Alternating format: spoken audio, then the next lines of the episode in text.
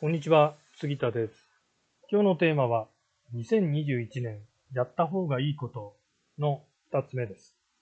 2021年絶対やった方がいいことの2つ目は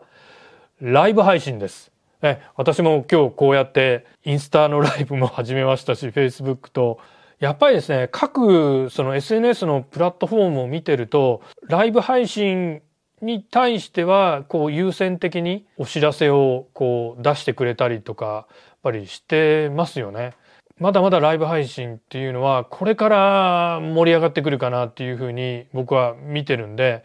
まだこれもねあのさっきのオンライン化もそうですけどライブ配信取り組めてないよっていう人はぜひ2021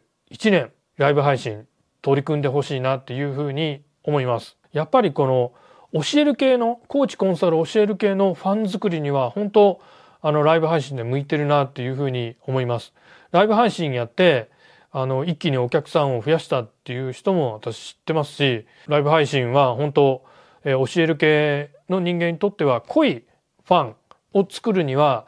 まあいいこうやり方かなっていうふうに思います。こう喋って話して伝えるっていうのはすごい重要だと思います。そのね喋りの練習にライブってねやっぱりすごくいいんですよね。ライブ配信多分こう今日もね時間帯あんまり良くないんであんまり見てくれてる人少ないかなと思うんですけどもう少なくてもいいんですよ。まあ、公開収録と思って、えー私はやってます。はい。今日のテーマは、2021年やった方がいいことの2つ目でした。杉田の最新電子書籍、コロナフリービジネスの作り方完全ガイドブックを無料でプレゼントしています。概要欄にダウンロード先のリンクを貼っておきますので、まだ読んでない方はぜひダウンロードして読んでみてください。それではまたお会いしましょう。さよなら。